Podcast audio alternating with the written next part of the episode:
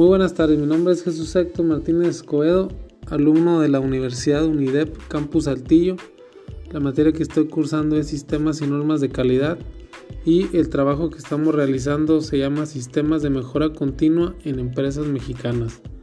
Sí, empecemos por, por preguntarnos qué es un sistema de mejora continua y en qué consiste. El objetivo de la mejora continua se basa en eliminar los desperdicios, o sea, todas aquellas actividades innecesarias y las operaciones que no le agregan valor al producto o a los procesos. Para nosotros todas las operaciones que generan valor añadido son aquellas por las que el cliente final está dispuesto a pagar. Lo que Toyota enseñó al mundo, la metodología y la mejora continua que es Kaizen. Sí, esta se basa en el sistema de fabricación de Toyota.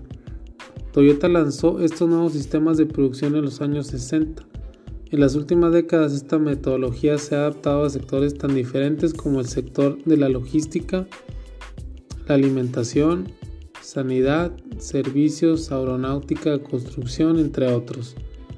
¿Por qué aplicar Kaizen, un sistema de mejora continua? Para ver la necesidad de aplicar un sistema Kaizen de mejora continua, antes hay que hacerse algunas preguntas. ¿Crees que necesitas mejorar?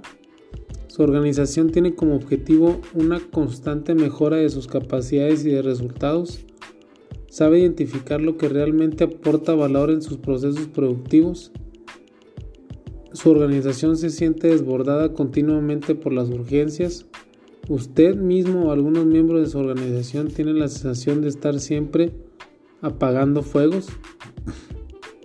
Frente a la situación actual de los mercados y constante reducción de los márgenes, es necesario reaccionar e iniciar un constante proceso de cambio.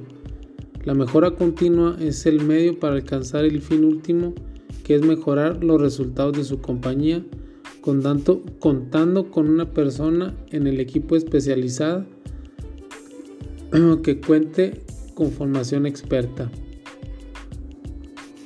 Para el Kaizen, el objetivo principal es no parar de mejorar, o sea, mejora continua. Existen 7 tips de despilfarro en una organización.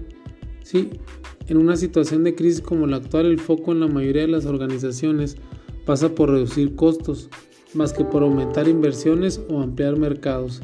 Y para reducir costos se empieza por eliminar despilfarros evitables en las empresas.